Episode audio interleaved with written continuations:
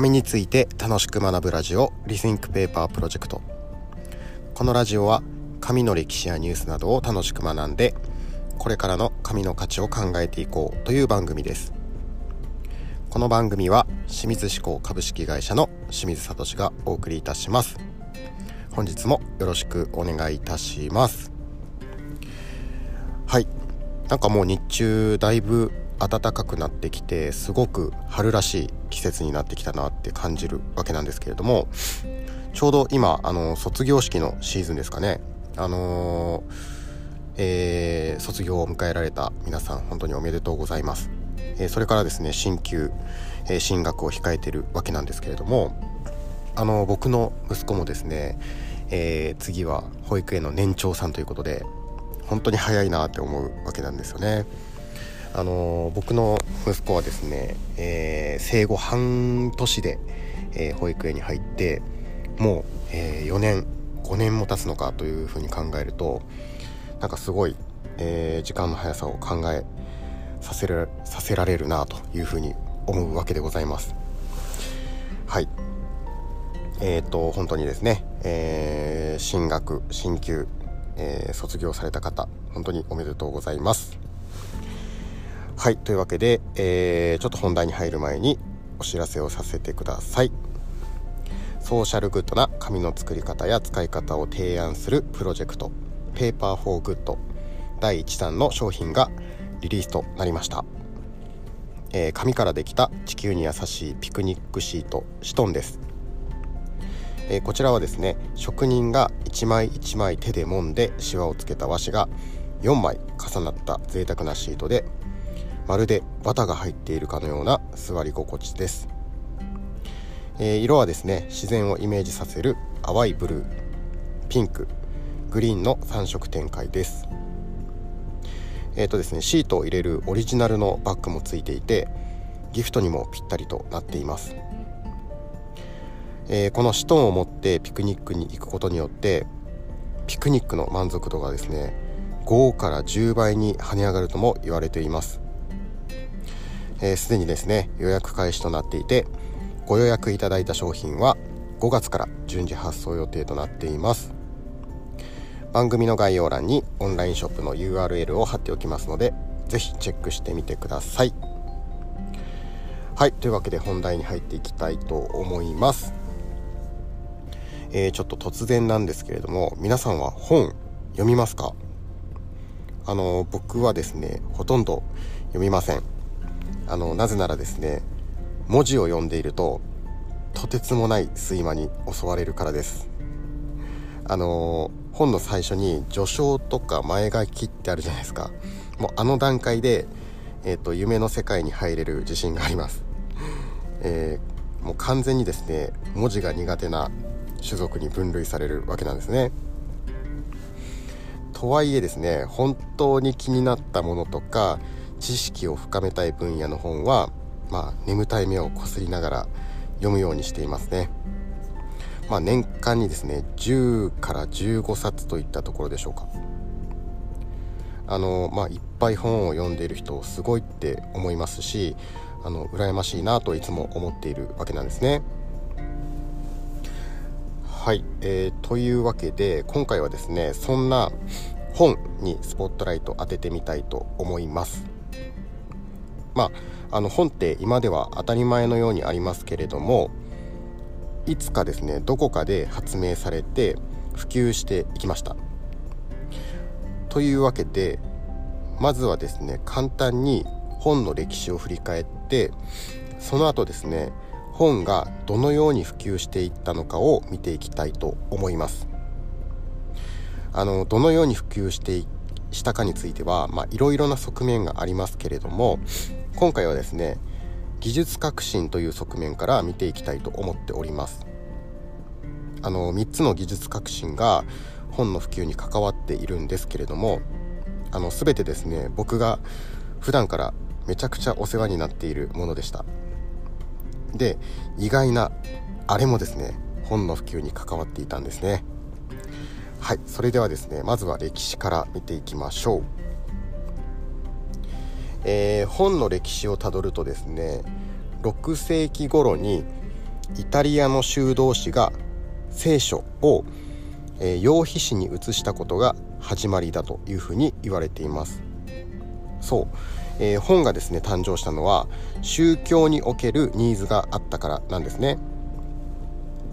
まあ、本に限らずですけれどもあの紙の歴史において宗教っていうのはとっても密接な関係があることはあの以前の放送でもお話ししたかと思います。えーと、仏教においてもそうですね。写経をすることで功徳が集めるので人々はいっぱい写経をしたい。と経典を書き写せばめちゃくちゃいいんだけど何に書き写そうか、まあ、そんなニーズに応えた媒体が紙でした。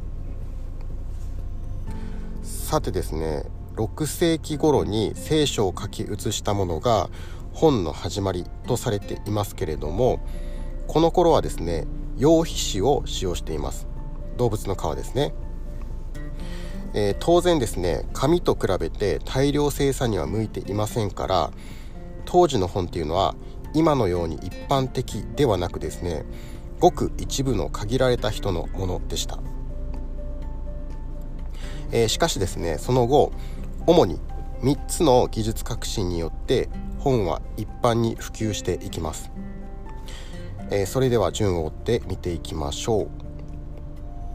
はい、えー、まずですね1つ目の技術革新は静止技術です。あのそれはですねもう紙について楽しく学ぶラジオですから当然ここから入らせていただきます。えー、紙はですね、まあ、約2000年前に中国で発明されたというふうに言われていますがその後ですね世界各国に技術が伝播していく中でさまざまな技術の進歩がありましたよね。えー、主にですね機械化によって生産効率がぐんと上がっていきました。えっと、またですね紙っていうのは用途によって向き不向きもあってここも技術の進歩によって、まあ、例えば印刷に向いている紙とか製本に向いている紙などが作られていくようになっていきます。えー、つまりですね、まあ、時代を経るとともに生産効率と機能性が上がっていき本が作りやすくなっていったというふうなわけです。えー、まず1つ目静止技術静止技術の発達が本の普及につながっていったということですね。えー、次にですね2つ目の技術革新は印刷技術です。まあ、これはですね皆さんも予想できたのではないでしょうか。えー、特に大きかったのはグーテンベルクの活版印刷です。あのグーテンベルクの活版印刷についてはあのこの番組でもめちゃくちゃこすってきましたよね。えー、グーテンベルク自身もですね活版印刷を使って聖書を製本していますしその後ですねマルティン・ルターもですね聖書を活版印刷によって大量に作って宗教改革っていうとんでもないことをやってのけます活版印刷の発明で世界の構造が大きく変わったわけですね、まあ、ちょっと余談になっちゃうんですけれどもフランス革命にもこの印刷の発明が関わっています。えー、ルソーのですね社会契約論によって民主主義の思想が一般人まで広がったからです。えー、まあ、一般市民が民主主義の思想を取り入れたことでフランス革命につながっていくわけなんですね。えー、まあ、印刷の発明で本が作りやすくなったことによってまあ、哲学とか思想みたいなものが広く伝わるようになったわけですね。えー、ちょっと脱線しましたが印刷技術の進歩も本の普及に大きく影響を与えましたはいちょっと一旦おさらいすると、えー、本の普及に影響を与えた、えー、技術革新として静止技術と印刷技術を取り上げました。でこれはですね本を提供する側の視点です。で最後3つ目にご紹介する、えー、技術革新は本を受け取る側の視点になっています。はい、えー、それでは最後ですね。本の普及に影響を与えた3つ目の技術革新はメガネです。はい。そう。まあ当たり前なんですけれども文字が見えないことには本が読めないですよね。まあ今ではですねメガネっていう存在が当たり前すぎて見落としがちなんですけれども昔の目が悪い人たちは文字が読めないので文字が読めて目がいい人に読んでもらうしかなかったんですね。で、まあ、そもそもですねメガネが誕生したのはすごく昔で